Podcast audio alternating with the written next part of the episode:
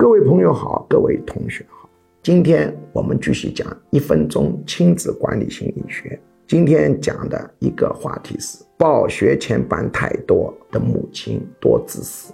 假定作为一个母亲对孩子的养育不闻不问，当然很自私。那是不是给他报的学前班越多，越表示这个人无私啊？这是不懂心理学的人的一个简单化的自现实。我曾经叫我的学生去做过心理测量，果然不出所料，这个学前班报的数量跟孩子母亲的自私性是一个什么关系？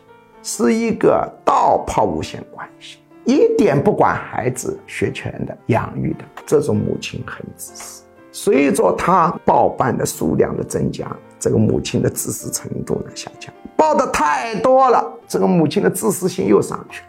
为什么报学前班太多，表示母亲的自私性很高？我相信大家都能理解。对小孩一点不关心，表示母亲自私性很高。报的多也是自私性高吗？也是的，说明啊，这位母亲完全以自己的需求代替孩子的需求，她不是站在孩子的角度考虑问题。什么叫学前班？什么叫学龄前啊？就是这个时间点之前不太适合于学习。